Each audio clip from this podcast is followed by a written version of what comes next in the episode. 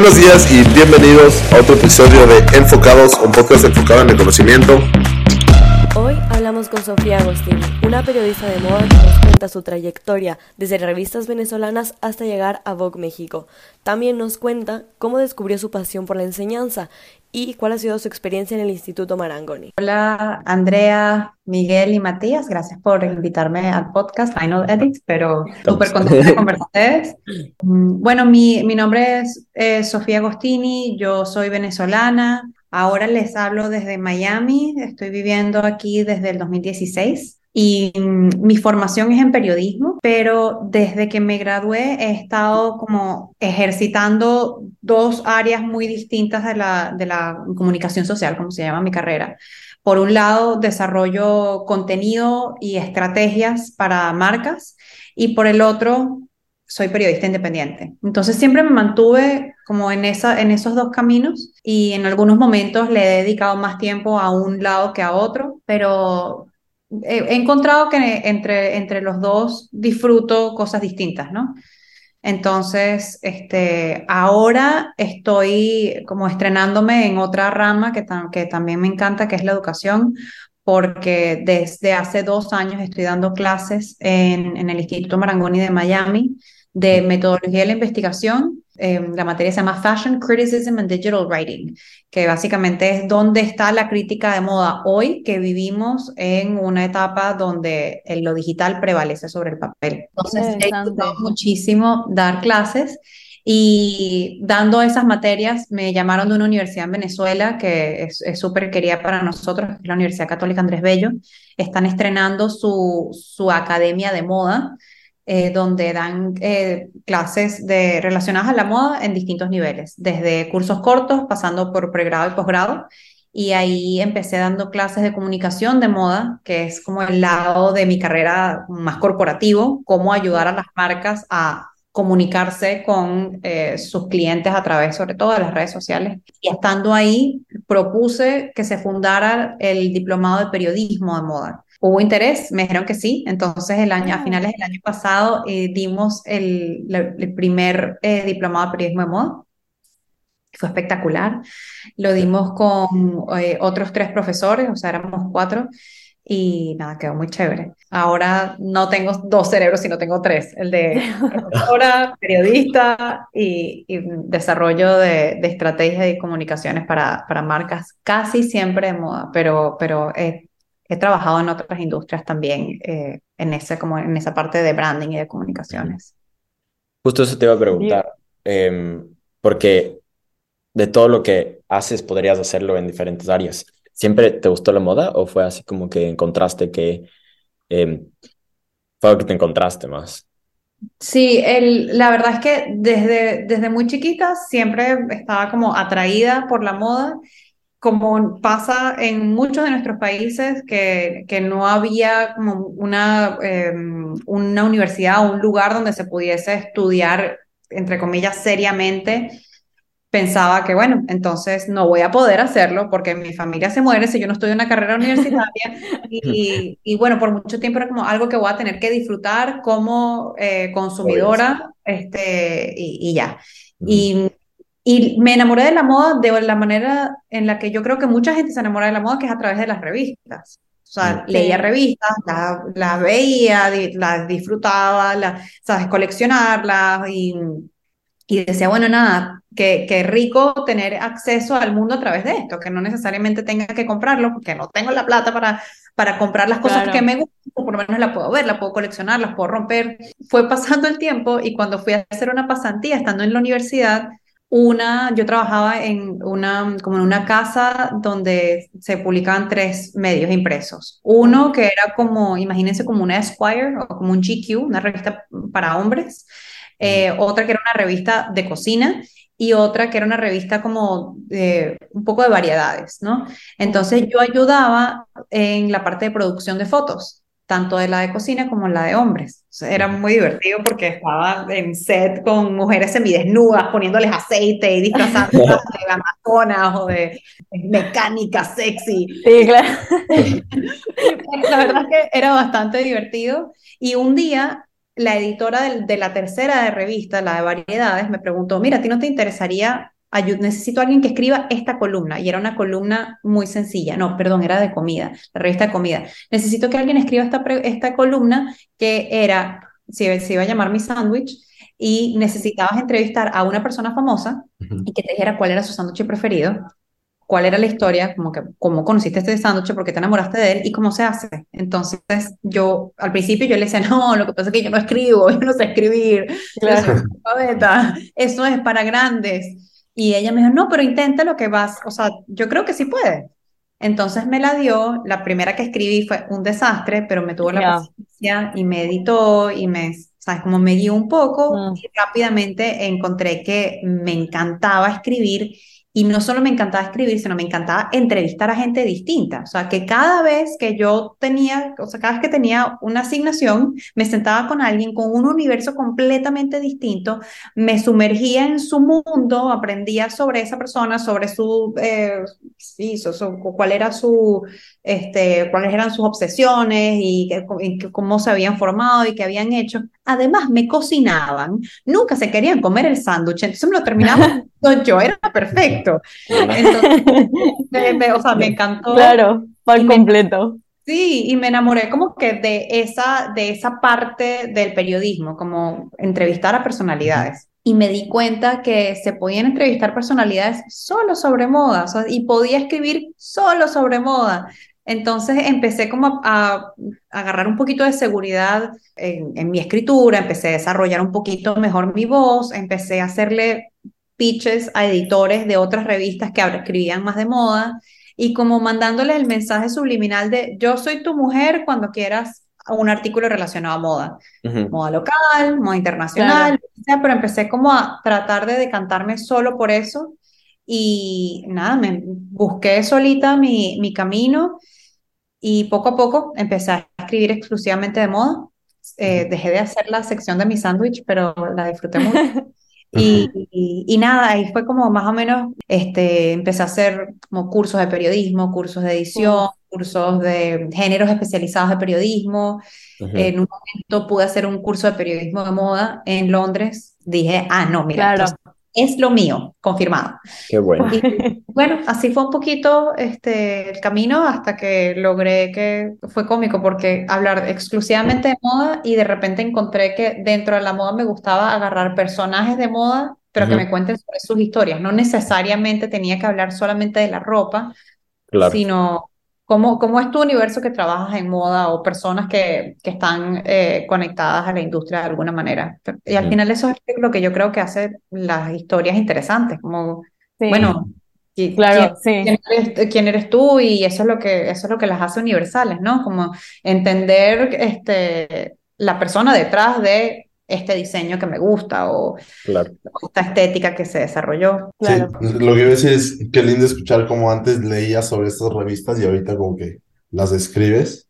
Les quería preguntarte cómo terminaste en Vogue, cómo iniciaste, cómo escribiste tu primer artículo, cuáles fueron tus emociones al hacer esto.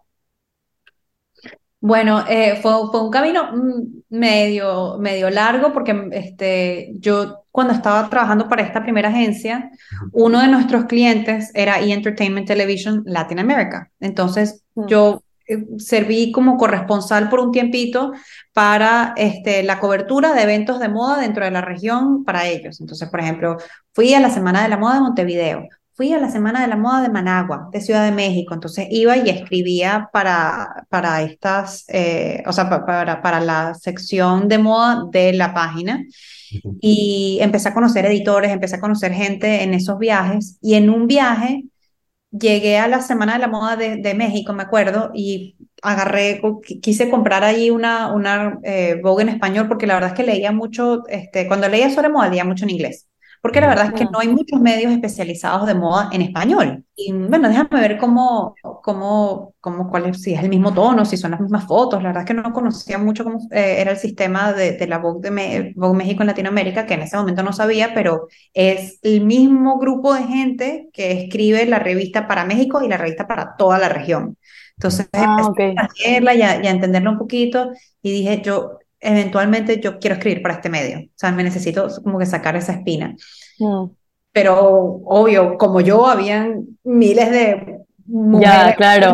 continente que tenían como la misma meta, que querían sacarse eh, eso del sistema, y no tenía conexiones en México, no, no, no tenía nadie allá que, que me pudiese decir por dónde entrarle. Este, entonces dije, bueno, si no es por aquí, voy a necesito empezar a tener mi firma en revistas que no sean de Venezuela, porque las revistas de Venezuela y los periódicos de Venezuela para los que yo escribía solo lo conocían venezolanos. Entonces necesito poner mi pie aquí en otro medio para enseñarles, mira, ya me dieron su visto bueno, alguien, sabes, de tu país que tú conoces, dame, dame la oportunidad.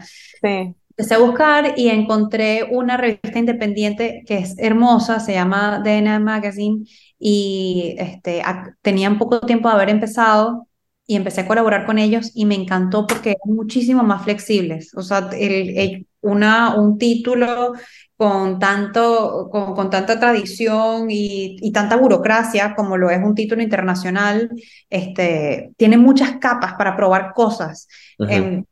cuando tienes un medio independiente, te puedes inventar lo que quieras. Entonces, este, empecé a trabajar con ellos, hice una relación súper chévere y se me quitó un poquito la, como la obsesión de que tenía que escribir para un medio así internacional, sino que empecé a, a, colaborar. Ellos tenían un medio eh, impreso que salía mm, una vez, eh, una vez al año, creo, una vez cada seis meses, y tenían uno, y tenían la página web. Entonces, idea que se me ocurría, idea que les pichaba y empezamos a, a colaborar muchísimo juntos. Una, una amiga, una colega que empezó a trabajar en, en Vogue, me, me, como que me cayó la, en, Venezuela decimos la locha, me cayó, me cayó la locha de que, ah, mira, o sea, estos pitches, de repente uno se lo puedo hacer a ella, ella estaba trabajando como colaboradora interna mm. y lo hice y, y tenía sentido porque era un artículo que solo podía escribir yo. Yo estaba haciendo muchos pitches de cosas que, que, que, cualquier persona, o sea, en ese momento estaba como poniéndose de moda el tema de la sustentabilidad en la moda. Entonces yo de repente me le acercaba a algunas publicaciones, quiero hacer un artículo sobre sustentabilidad este, en Latinoamérica. Ese, ese tema ya se lo, ese pitch ya se lo estaban haciendo internamente y cientos de otras personas. Entonces, claro. qué me lo iban a dar a mí? Yo había conocido a una diseñadora muy interesante en uno de mis viajes a, a cubrir este, la región, una de Nicaragua que me parecía buenísima y que o sea, me pareció una diseñadora muy buena y les dije, mira, esta mujer acaba de sacar su colección y está súper interesante por estas razones, hacemos una reseña del, de su trabajo. Y me dijo que sí, fue, fue como tan fácil. No, no puede ser. Nunca se los había hecho antes. Bueno, nunca se los había hecho antes porque me tocó pasar todo este tiempo cubriendo la región, conociendo distintos diseñadores y claro. cuál podía ser interesante. Me tomó todo este tiempo refinar mi voz, agarrar la seguridad en mí misma para hacer un buen pitch, saber cómo armarlo. Y bueno, el momento era este, no era cuando estaba obsesionada y cuando compré la revista y cuando estaba así que no me podía sacar de la cabeza. Claro. Entonces, fue como muy surreal, o sea, me pregunté sobre los sentimientos y fue muy surreal porque eh, fue así la sensación de que, ah, pero así, entonces lo escribí, lo reí mil veces y lo mandé y la belleza de digital es que lo mandas y a, lo, a la media hora, listo, está, público, aquí está. ¡Ah!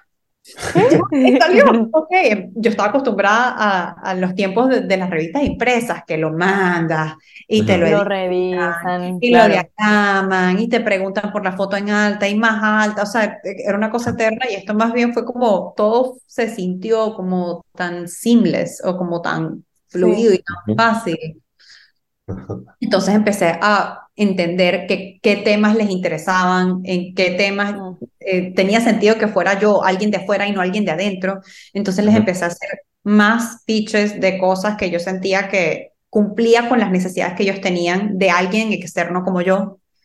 Y nada, empecé a, establecer esa relación y le dije a, a la que se convirtió mi editora, cuando, cuando se abra una vacante para una colaboradora fija, avísame, que yo estoy lista. Entonces se abrió, me lo ofrecieron. Yo ya no estaba tan lista porque acaba de dar a luz a mi primera hija y colapso, pero dije, mira, o sea, hoy es que me necesitan y tengo que decir que sí. Ya veré cómo hago, ya veré si, qué tengo que hacer, si escribo de noche, si escribo en las madrugadas y en efecto fue así, empecé escribiendo en las madrugadas cuando me despertaba a darle pecho a mi hija, hacía los borradores y al día siguiente con la mente fresca, por, fresca. tres horas, pero la mañana siguiente revisaba la locura que había escrito y le daba forma y lo limpiaba y lo estructuraba y empecé así, en esa época escribía como dos artículos diarios para ellos. Ah, es bastante. Bastante, sobre todo para lo que yo estaba acostumbrada. Que yo estaba claro. Ah, bueno, tienes esta asignación, dámelo en dos semanas, puedes, un artículo, y que sí, me tomaba mis dos semanas, ya, esto era dos días. claro. militar. Este, y bueno, fue, fue eh, una experiencia súper rica porque, porque nunca había escrito como que con, ese, con esa periodicidad, o sea, para, y sí de repente escribía eh, tres notas a la semana, pero de 10 a la semana nunca lo había vivido y la verdad es que ahora sé que hay periodistas que escriben mucho más, pero para mí era una demencia.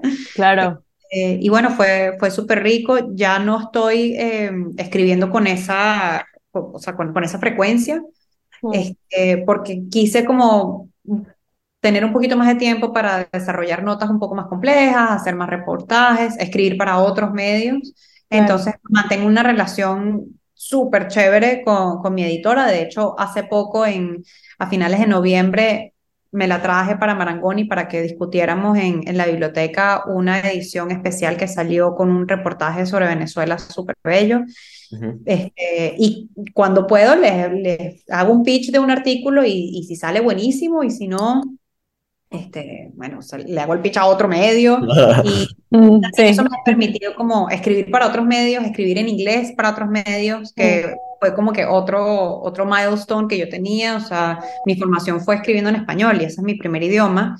Y por mucho tiempo estaba como muy em, self-conscious de escribir en inglés, pero pero bueno, me lo propuse y, logré sacar mi, mi tesis de, de, la maestría, la convertí en un paper y los, lo publiqué en una, bueno, me lo publicaron en, un, en una revista científica que se dedica solo a temas de moda acá.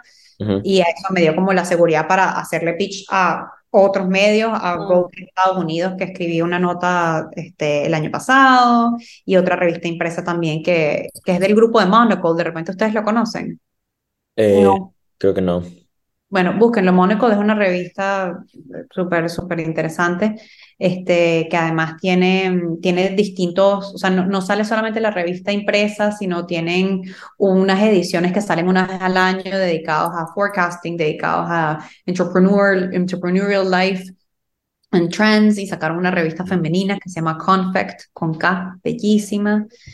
Entonces, bueno, ninguno, no, hubiese sacado ninguno de esos eh, artículos si si yo me hubiese mantenido escribiendo solo para Vogue con esa periodicidad, tuve claro. que tomar eh, tiempo para buscar otros, otros medios. Como dirían, los tiempos de Dios siempre son perfectos. Exactamente. Pero es verdad, o sea, que cuando tú decías que, claro, que estabas como súper obsesionada con que querías salir en Vogue, con que querías escribir para ellos, y al final como no surgía en ese momento, pero luego cuando surgió, seguramente era el momento de que surja.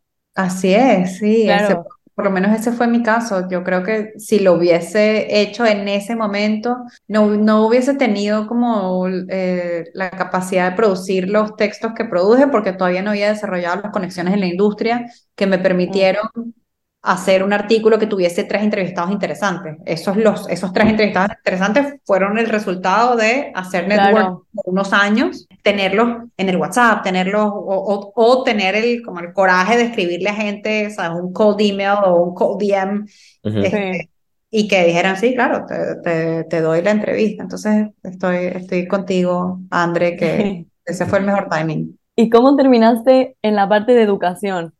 Cómo saltaste como de un mundo a otro, porque me parece, o sea, no muy extremo, pero si ya estás como encaminada en el mundo de las revistas, haciendo artículos, como pasar al mundo de la educación es como saltar completamente a otro lado. Total, eh, yo cuando yo, yo, me vine a Miami, en realidad porque a, mi esposo le surgió un proyecto muy interesante acá, que tenía sentido que nos viniéramos, y Miami no era una ciudad, no era una de las capitales de la moda, no era una ciudad donde había muchas eh, marcas con sede, ni revistas que, que, que donde a mí me llamaba la atención eh, escribir en ese momento. Entonces mantenía mi trabajo en la agencia, mantenía mis colaboraciones a distancia con esta revista independiente, y, pero estaba como, yo quería hacer como networking y quería buscar este, cómo aprender más, o sea, ya sentía que había aprendido todo lo que podía aprender eh, de manera autodidacta y tenía el germen como que quería seguir estudiando.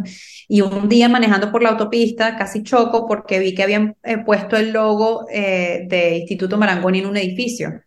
Y yo, o sea, yo conocía a Marangoni porque por mucho tiempo estaba haciendo research de dónde podía ir a hacer un posgrado. Y, y, bueno, y Marangoni siempre estaba como en las listas, ranqueada entre algunas de las mejores universidades de, de moda del mundo. Entonces, cuando lo vi, yo dije, ¿qué? ¿Van a abrir la universidad acá? ¿Qué puedo hacer? Y como empezaron muy pequeños, cuando arranco, habían solamente, creo que dos carreras de, pregrado y una de posgrado. Me metí en la única que había de posgrado, así no era el posgrado que yo quería hacer. Como que yo no me importa, me voy a meter en ese edificio y yo voy a aprender lo que ellos me pueden enseñar y voy a conectar con la gente que está, bueno, que, que está en el momento de su carrera para hacer un posgrado, ya veo qué le voy a sacar, pero lo tengo que hacer. Entonces, el, hago la maestría pensando que iba a ser networking, éramos solo cuatro en el salón. O sea, no, nada que ver. Pero resultaron ser, siendo grandes amigos. Cuando fui a hacer mi tesis, que ah, me enamoré del tema de mi tesis y lo gocé porque al final yo lo vi como, yo estaba haciendo un gran reportaje. Investigué mucho para hablar sobre un fenómeno que yo estaba viendo, que estaba sucediendo y nada, simplemente tenía que ser sistemática en, en mis métodos, pero, pero no, me sentía, no, no, me sentía tan ajena como algunos de mis compañeros que no habían tenido que hacer una tesis en, en su carrera.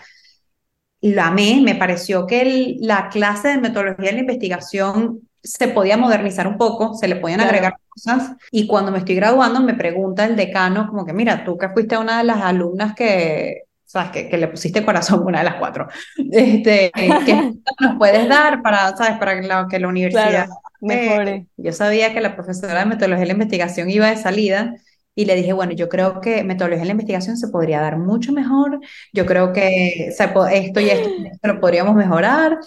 Y el profesor como me vio ahí como mi plan maquiavélico de autovenderme como la profesora y me dije que a ti te gustaría dar esa clase. Y que, oh, nunca lo había pensado. Nunca se me hubiera ocurrido. Sí, mira tú. Entonces me ofrecen para dar esa materia, me hacen un training que, eh, especial que, que diseña Marangoni para que los exalumnos puedan dar clases con la metodología de, de la escuela. Y nada, eh, armé mi, mi propuesta de, de, pensum de la materia, me lo aceptaron y empecé a dar esa materia, que es la materia que prepara a los estudiantes de maestría para la tesis. Y súper, una materia que es súper geek. Eh, claro, además súper importante. Súper importante, sobre todo porque muchas de las personas, como les contaba, que, hacía, que hacen la maestría, nunca han hecho una tesis o nunca se han planteado investigar un tema de una manera metódica que respete los principios del método científico. Entonces, eh, es, es, importante y, y, también es importante que te la den de una manera que, sea, ya de por sí es súper abrumador enfrentar una tesis que te vendan como lo sabroso que puede ser investigar o lo, o lo emocionante que puede ser cuando encuentras tu tema que, eh, que es como que cuando todo encaja y dices, sí, esto es perfecto para mí. Entonces, este, empecé con esa, empecé con esa materia y mm, después me ofrecieron como, como ya estaba empezando a escribir para varios medios, ya no era solamente Vogue, ya tenía, este, ya había publicado la, la tesis este, bueno, ya tenía como una lista de, de, medios para los que había escrito, entonces surge, surge esta, esta materia que es Fashion Criticism and Digital Writing, o, mm. crítica de moda y escritura para medios digitales. Me la ofrecen a mí y yo, por supuesto. claro. Entonces, claro, ya, ya tenía la experiencia del anterior, que ya la había dado un par de veces. Mm ya me sentía como más en confianza y diseño mi, mi, materia, me la prueban y así empecé, o sea, dando una, después aceptando otra, después aceptando dar la, la materia de comunicación de moda en Venezuela para la Universidad Católica, que eso, gracias a la pandemia, nunca hubiese podido dar clases claro, no. en Venezuela si no fuera por la pandemia.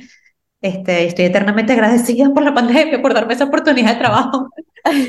y ha sido muy rico poder o sea, poder no devolverle, porque eso creo que suena un poco pretencioso, pero sí, poder agarrar todo lo que ha aprendido y dárselo, y claro, a alguien más. allá, ¿no? Eh, es, muy chévere. Entonces, eso fue un poquito la, lo que me llevó a, dar clases, este, y ahora no me imagino mi vida sin eso porque, porque me encanta y, cada, y siento que cada semestre le puedo aportar algo nuevo y, y me mantiene también investigando muchísimo. Claro, es que eso es una gran parte de dar clases, ser docentes, que siempre tienes que estar constantemente investigando, viendo qué nuevos métodos eh, enseñarles, etcétera. O sea, no, no, puedes, claro, no puedes dar la misma clase tres meses seguidos porque posiblemente haya nuevas cosas que enseñar. Claro, y, y entonces te tienes que convertir, que es un poquito lo que pasa con el periodismo, cada vez que enfrentas una historia nueva, te tienes que convertir como en un mini experto en esa historia porque tienes que leer todo lo que se ha escrito sobre eso, tienes que aprender quiénes son los actores más importantes, dónde estamos en el, en contexto histórico para entender ese fenómeno en particular. Entonces, o sea, yo ya estaba acostumbrada como a entrarle a temas que de repente no eran mi área de experticia y aprender lo máximo que podía me dieron estas, estas materias que, en las que sí me consideraban una experta, pero alguien que conocía, que podía hablar de esto, pero estoy obligada a, como tú dices, a mantenerme al día y mantenerme investigando todo el tiempo. Y, y eso para mi, para mi carrera es súper valioso, porque, claro. Me, me, ayuda a pensar en nuevos temas que, que, proponer, cómo mejorar mi práctica, cómo, cómo escribir mejor, cómo darme a entender mejor porque una vez, cuando uno es, periodista independiente, tienes muchas cosas buenas, pero una cosa que es súper fastidiosa es que tus editores no invierten en ti. ¿Por qué? Porque, bueno, o sea, yo te mando un texto a ti, Andrea, que tú eres mi editora en eh, revista X, y tú lo lees y dices, bueno, tiene cosas muy interesantes, pero, ay, esto le quedó súper cursi, o esto no, esto no nos sirve para nuestra audiencia. Y como yo no escribo para ti, Tú no, me vas a ir a invertir el tiempo a decirme cómo mejorar. Simplemente lo editas, gracias Sofía, que está tu dinero, chao. Si yo escribiese para ti, tú me quieres corregir y me quieres enseñar para ahorrar esto la próxima vez que, que escribamos juntos. Entonces, muchas veces cuando uno es independiente, tú no sabes por qué el editor te cambió el título. Si es por un tema de SEO, porque es más fácil que te encuentren por Google así, o porque el título es malísimo. Simplemente lo mandan y ves que cambió y no sabes más nada cuando, cuando estás enseñando, estás rebotando ideas con los estudiantes, los, mm. estás leyendo sus textos y le estás dando feedback y entiendes cuáles son los errores más comunes, cómo mejorar el texto, te, ves también mucho a, ti en ellos. Entonces es un gran aprendizaje. Justo te quería preguntar de eh, cuando tú empezaste a, a enseñar, em, obviamente es súper diferente, supongo, los skills que tienes que tener para poder enseñarle algo a alguien em, versus los skills que tienes cuando escribes. Yo supongo. Entonces, justo quería preguntarte, o sea, ¿sentiste que eh, hubo cosas que tuviste que desarrollar para que pueda ser una alguien que puede enseñar em, que antes no tenías? ¿Y cuáles eran estas cosas? Hay, hay muchas, voy a empezar por las cosas que sí me sirvieron. O sea, por ejemplo, cuando, cuando yo empecé a escribir, eh, a, mí me gustaba mucho el estilo de los escritores que, que tratan de hacerlo, hacer que lo que estás escribiendo sea lo más eh, digerible para su audiencia. O sea, que no es sobre yo soy la experta y mira estas palabrotas y mira estas construcciones que yo hago, sino mira esto increíble que descubrí o esta idea o, esta propuesta que te tengo, lo que me interesa es, lo, número uno, que lo entiendas. ¿sabes? Y, eso para mí, eh, y, creo que puedes desarrollar una voz elocuente y divertida sin ser pretenciosa. Y eso es súper importante cuando enseñas. Tu misión número uno es que todo el mundo salga de esa clase y haya entendido todo lo que tú le querías decir, que nadie pierda el teléfono, que todo el mundo esté ahí enganchado contigo y parte de, de, lo que te ayuda a lograr eso es hacerlo digerible, este, en inglés se dice approachable, o sea, y mm, perdóname el spanglish, pero este, es casi eh, es imposible escapar. Pero sí, era... era Por Miguel es igual. Ok, perfecto. Como ese músculo de procurar que todo lo que sabes, hacerlo que sea fácil de entender para que podamos tener una discusión lo más rápido posible. O sea, si yo te planteo un concepto muy complicado de una manera que tú lo puedes entender porque te lo planteo con referencias que tú entiendes, te lo planteo con un lenguaje que para ti va a ser fácil de entender, con las, las metáforas correctas, vamos a poder empezar a tener una discusión eh, más rápido. Entonces, ese mindset a mí me ayudó muchísimo. Lo que me costó muchísimo es que yo estaba acostumbrada a escribir yo solita en una pantalla y desarrollar y editar mis ideas y nadie me estaba viendo. Incluso cuando yo reportaba para E! Entertainment, yo nunca salía en cámara. Yo siempre estaba detrás de, la cámara con el micrófono así, para que no me vieran, porque se trataba sobre la otra persona. Ni siquiera se escuchaba mi voz. Yo le pedía al entrevistado, cuando yo te, cuando yo te voy a hacer una pregunta y no sabes escuchar mi voz, así que necesito que en tu respuesta menciones la pregunta. Yo no estaba acostumbrada como al performance del profesor. Este, no, nunca me había preocupado por cómo me ves, cómo me escuchas, ni siquiera me había tenido que preocupar mucho por la cantidad de, de, palabras o láminas, o sea, era simplemente como yo te necesito hacer un escrito que sea fascinante, interesante y que sea de la longitud que me pidió mi editor.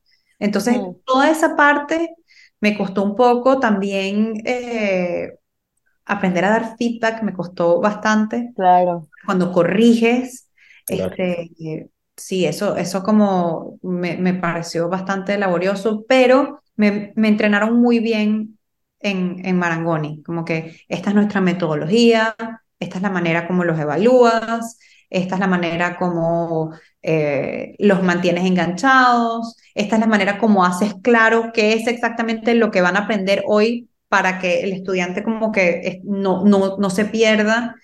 Y, y también como que me instalaron la, la, filosofía de aquí no estamos para raspar a nadie, aquí estamos para que todo mundo aprenda. Entonces, para mí eso fue, ah, qué bueno, porque es la misma filosofía de, de, cuando escribo. Aquí estoy para que esto se trata de ti y de que tú, tú entiendas este cuento que te quiero echar, no de cuál es mi estilo y, ¿sabes? Sí. creo que... Eso, que eso, que eso a veces también es un poco difícil, o sea, porque cuando estás como muy acostumbrado a siempre hablar sobre tu propia voz, entender las voces de las otras personas, cuando estás enseñando, y corregir, corregir esas voces también es como un poco difícil para ti porque tienes que como entender también el enfoque al que quiere llegar la otra persona al escribir los textos. Y eso, o sea, yo creo que no debe ser para nada fácil porque cada uno es como un mundo y al escribir, claro, tienes... Sí, sobre todo que esta no es una escuela de periodismo, esta es una escuela de moda. Entonces las personas que yo les estaba dando eh, periodismo de moda muchas odiaban escribir. Es como que, ay, ahorita es la clase de Sofía que nos manda a leer estos eh, artículos larguísimos y que tengo que, o sea, mucha gente más bien está aquí porque su fortaleza está en lo visual, en otras cosas. Claro. Entonces, bueno, también es un poco ponerme a su nivel, que eso creo no, no, no es lo, lo, más difícil, pero lo que sí es complicado es bueno, ¿cómo corrijo, cómo yo sé que esta persona escriba lo mejor posible cuando ni siquiera quiere entregar este artículo? O odia que lo puse en esta posición. Pero eventualmente le iban agarrando cariño y lo que sí es muy sabroso es ver bueno, las ideas de los artículos que se les ocurren, traigan todas las, bueno, fueron a entrevistar y que te traigan estos, eh, estos temas como ya desarrollados, eso era, eso era muy chévere. Eh, jugaba o juega un poco un rol de un editor que mandas al periodista a una pauta y te trae como el trabajo ya hecho. Y claro tengo que levantar yo. Entonces eso ha sido como sabroso también ver eh, estudiantes mucho más jóvenes que yo plantearme las cosas que les dan curiosidad a ellos hoy. Me siento como una anciana, pero mm, como que me conecta con eh, lo que otras generaciones están eh, queriendo leer o escuchar y eso, eso es súper nutritivo.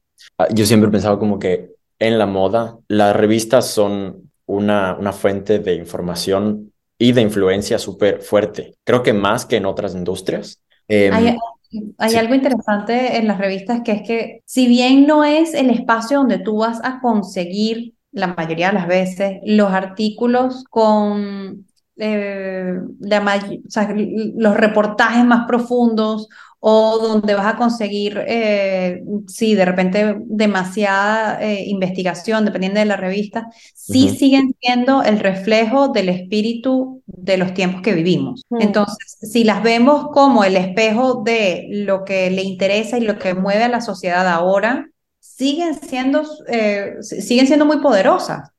Porque a, mucha gente le gusta como no desprestigiarlas, pero verlas como poco, de repente poco serias, o, ay, no, esto es sí. ¿Cuál es tu aporte? Bueno, yo te invito a que tú trates de entender qué estaba pasando, no sé, en, a finales de 1800 y cómo la gente se comportaba y cuáles eran eh, las costumbres y, y, cuál era el rol de la mujer sin ver revistas. Las revistas te ayudan muchísimo a entender a qué le da importancia a la sociedad en un, momento y, y, qué están pensando, o sea, en, la cotidianidad. O sea, si no es, es, como, una, como una mirada de lupa en momentos eh, particulares de la historia. Y muchas veces es, es difícil tomar distancia para entender dónde estamos hoy, porque estamos tan inmersos que, que, es complicado como, como estudiar, como pues sí podemos estudiar lo que estaba pasando en los años 20, pero las revistas todavía te ayudan a eso. O sea, si tú tratas de,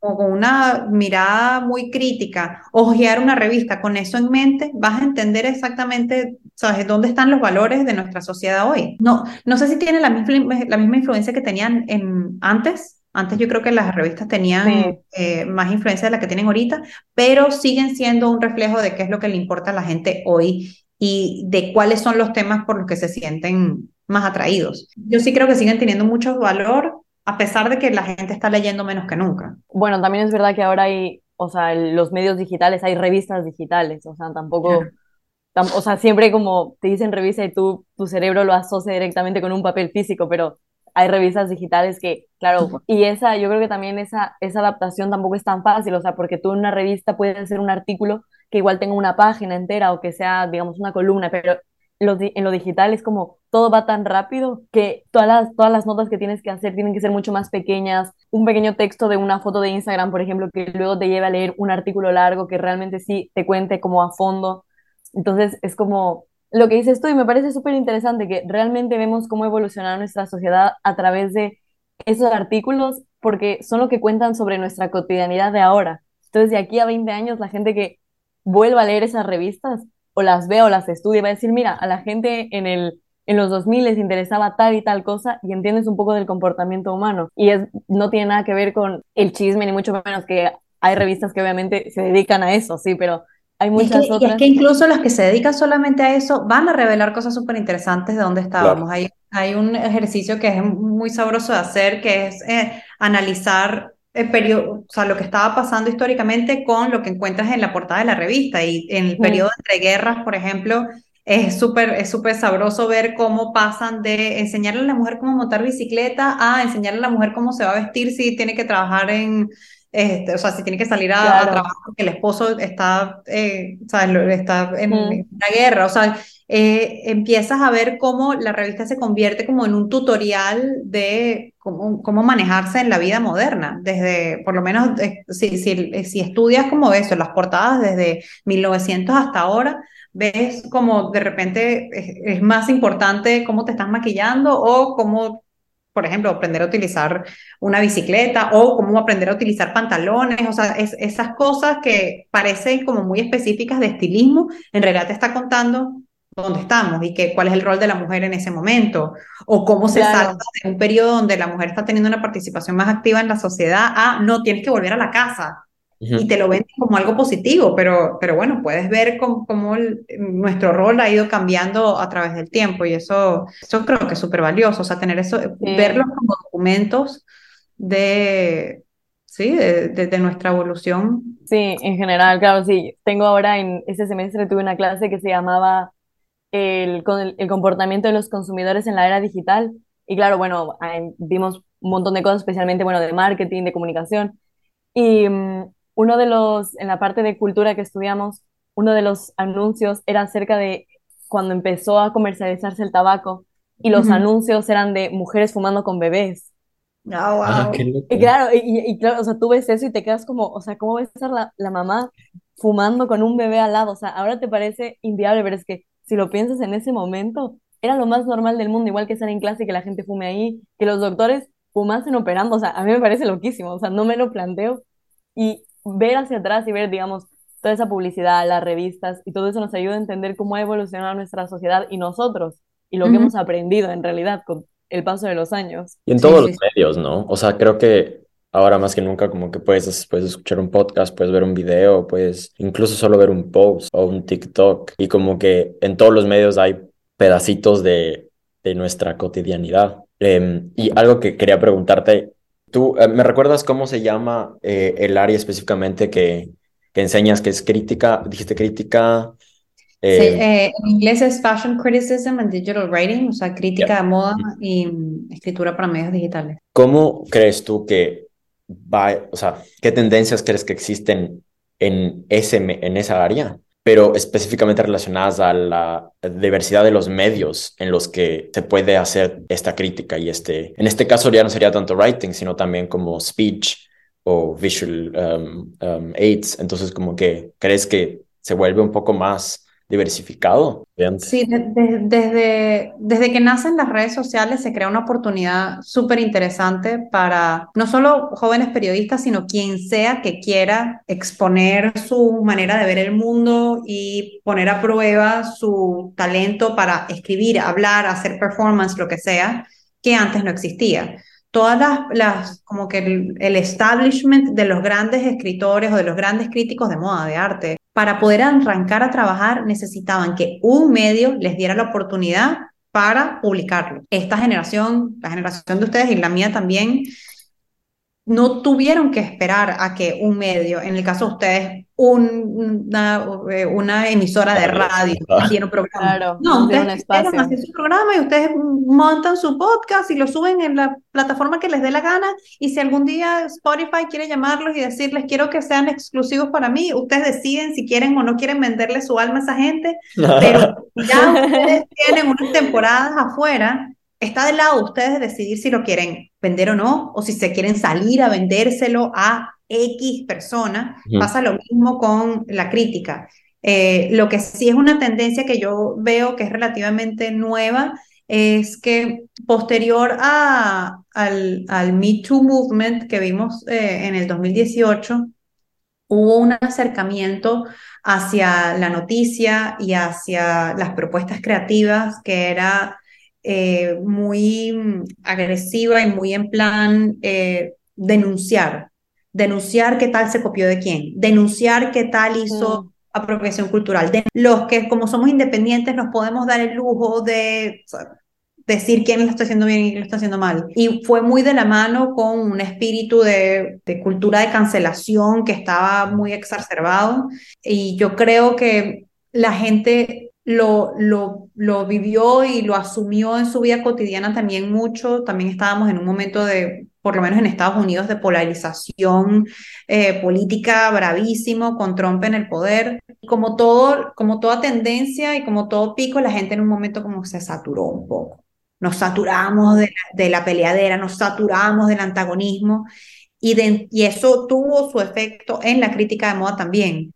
Como que, bueno, Sí, tenemos cuentas como Diet Prada que van a seguir haciendo periodismo de denuncia, pero empezamos a ver creadores de contenido que querían hacer crítica de moda, no solamente desde la denuncia, sino desde la apreciación también. Entonces, yo estoy viendo que hay creadores de contenido, no, no de los que se están haciendo fotos y videos de lo que tienen puesto, sino de que quieren conversar eh, y quieren mirar la moda críticamente y quieren hablar de ella y analizarla, no solamente cuando hay algo que está mal, sino cuando hay algo que está muy bien también. Me encanta el trabajo que está haciendo, soy la cuenta fan número uno de J.W. Anderson, soy la fan número uno de Anaí Yucra, porque mira, lo, mira qué fino lo que hace, qué interesante su labor. O sea, hay eh, como un espíritu un poco de cheerleader también. Que me parece que es súper sabroso, porque Tú escribes de moda es porque te encanta. Si tú quieres dedicarte o a la mitad de tu tiempo o todo tu tiempo a analizar lo que está pasando, porque te gusta. Entonces, sí. tienes que denunciar cuando algo está mal, tienes que denunciar cuando alguien está eh, usurpando una cultura sin darle el crédito que debería darle, pero también tienes que aplaudir cuando alguien hizo algo genial y a contar la historia de una modelo que, que eh, le está yendo buenísimo y tuvo que hacer un GoFundMe para poder financiar su, primer, eh, su primera temporada en la Semana de la Moda Milán. O sea, tienes que disfrutar en contar las buenas historias y, y eso es una tendencia que estoy viendo. O sea, que pasamos de cultura de cancelación a cultura de, de apreciación y de celebración que van a ser críticos y van a decir cuando algo no está bien y cuando algo no les parece. Em, yo te quería preguntar una cosa porque dijiste algo que me gustó full, que es que cuando ya eh, empezaste a trabajar con otras revistas, em, antes de trabajar con Vogue, dijiste como me desenamoré de el cuando llegue a Vogue, como que va a ser lo máximo, o así como de este, eh, este como North Star que Vogue representaba. ¿Cómo mides tú el éxito en, o cómo has medido tú el éxito en tu carrera? Bueno, a ver, no es que me desenamoré del, del título, sino que vi que, que, que, que podía explorar otras, sí, o, otros, otros lugares donde, donde escribir y donde, donde leer mi, mi trabajo. Ajá. El éxito yo creo que es algo que nunca vas a sentir que alcanzaste, porque como el ejemplo que, que, utilizaste, una vez que llegues a una meta, siempre vas a decir, ajá, ¿y ahora qué? Mm, y, y, algo que me pasa y que he compartido con algunos eh, colegas que escriben también es que uno, uno disfruta, o sea, tú, tú de repente persigues una historia o mm. persigues un, un lugar donde quieres escribir y cuando publicas ese artículo pasas por un momento de, de un rush de adrenalina, de emoción, de orgullo que es muy alto, pero dura muy poco. Y luego te entra como la ansiedad de, bueno, y ahora para, y ahorita cuál es la próxima. Y ahorita dónde va a salir el otro y cómo voy a mantener este momentum y cómo te entra como el, ese síndrome del impostor de, bueno, si cuánto tiempo puedo pasar sin publicar para seguirme llamando a mí mismo periodista, cuánto tiempo, ¿sabes? Eso es, y entonces te mantiene como que, eh, eh, claro. your toes todo el tiempo. Eh, yo creo que yo me diría el éxito como estar satisfecho con dónde estás mm. y no, y que eso no significa que se te quita el hambre por seguir haciendo cosas, o sea, estar en paz con que voy a seguir y todavía me faltan muchas cosas por hacer, pero estoy satisfecho donde estoy ahora. Creo que hay personas que mm. alcanzan, que llegan a ese momento antes que otras, o sea, claro. Y, y, obviamente todo, todo el mundo va a tener un barómetro distinto, pero al final la única persona que importa eres tú. La única persona cuya opinión es importante eres tú, porque al final, al final todo el mundo anda viviendo su vida y todo el mundo está inmerso en sus problemas. En realidad, a nadie le importa si estás trabajando en el próximo artículo. todo el mundo está pendiente de su equivalente, del éxito y si lo están logrando y cada quien está eh, o comparándose o preocupado por su propia vida. Entonces, una vez que uno se libera de las expectativas de otro y te concentras en estoy satisfecho yo conmigo hoy o no, eh, es muchísimo más, más fácil como llegar a ese momento de paz y de, y de estar claro de, bueno, a dónde quiero ir, qué tipo de persona quiero ser. Mm. Y, si estás, y, y si estás tranquilo con dónde estás, yo creo que eres un éxito de persona. Sí, sí, yo creo que igual cuando nos contaste, bueno, nos dijiste como ustedes no tienen que esperar que una radio les, les diga ya, hagamos tu podcast. Creo que nos, en, mi caso, facilitó sentirme exitoso porque estaba haciendo algo que quería hacer, pero más rápido, ¿cachai? O sea, creo que en, en, en este ámbito específicamente, hace mucho tiempo hubiese sido un poco más difícil que yo me sienta tú sabes que ya por fin saqué el episodio porque ya esta radio como que ya logró como grabar conmigo. Entonces, Sí, sí, estoy full de acuerdo. Creo que es sentirte que, o sea, para mí al menos, sí, también es sentirme que ya estoy haciendo algo que, que es lo que quería hacer. Y, ya, y, estoy, de repente estoy encaminado, estoy encaminado a mi imagen del éxito. O sea, de repente todavía no tengo el número de, de listens o, o, de, o, de, personas escuchándome que quiero, pero, pero, ya estoy haciendo el podcast, ya estoy publicándolo, ya está, ya esto está encaminado. Entonces, es cuestión de tiempo, pero ya estoy, ya, ya encontré mi norte. Y yo creo que eso, encontrar hacia dónde quieres ir y estar trabajando para esa meta, ya para mí es, es, igual de importante que haber llegado, porque es que cuando llegues es el estrés de mantenerlo y es el estrés de cuál es el próximo, pero ese momento en el que estás claro para dónde es que quieres ir y, y qué es lo que quieres lograr, este, y que ya sientes que estás como construyendo las, las herramientas que te van a ayudar, ayudar a llegar para allá, ese, ese es para mí como una, sí, un reflejo del éxito, ¿no? Muchas gracias y llegaste hasta el final y no te olvides de seguirnos en todas nuestras redes sociales como Enfocados Podcast. Hasta el siguiente episodio.